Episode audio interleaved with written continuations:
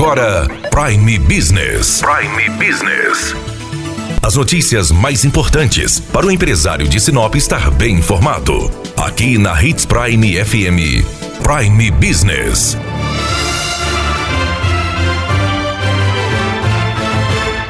Sinop conta hoje com o deputado federal Juarez Costa em Brasília. Deputado, o que Sinop pode ter aí de novidades que foram conquistadas no ano de 2019? Bom, quero te agradecer primeiro a você, ao Rui, a todos os ouvintes da HITS.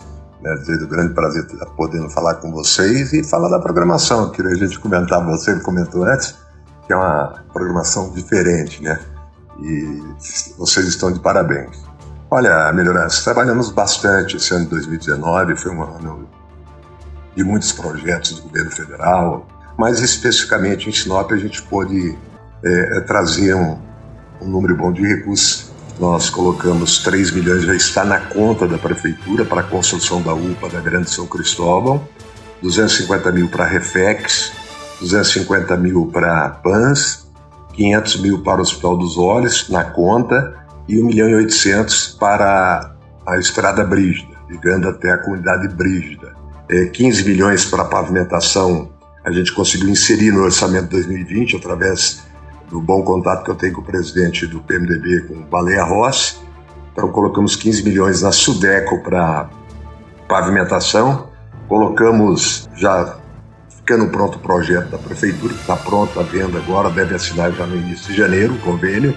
6 milhões nós estamos colocando para a estrada de Santa Carne. Duplicar ali 7 quilômetros, né, fazer ciclovia, iluminação, né, isso numa parceria com a prefeitura. E de bancada, nós colocamos é, para a prefeitura, ainda de individual, eu coloquei um caminhão de leite que é para a comunidade Selene e uma patrol, né, pedido do secretário Gomes, nós colocamos também uma patrol. E de emendas de bancada, fiz um trabalho junto à, à nossa bancada, o pessoal que a gente fez uma grande amizade, colocamos de emenda de bancada 3 milhões para a Embrapa, 10 milhões para o Hospital do Câncer de Barretos, que será construída a unidade em Sinop, e 2 milhões para o FMT. Né? Isso para Sinop, essas emendas de bancada aqui. Então foi um ano muito proveitoso, está feliz de poder ter realizado um grande trabalho, principalmente dessa garimpagem de recursos. E o que esperar para 2020?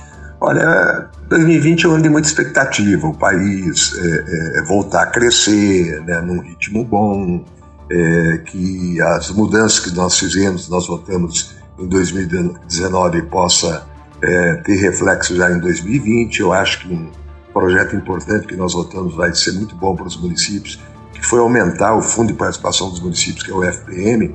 Aumentamos em 1% o repasse, significa bilhões para os municípios brasileiros, né?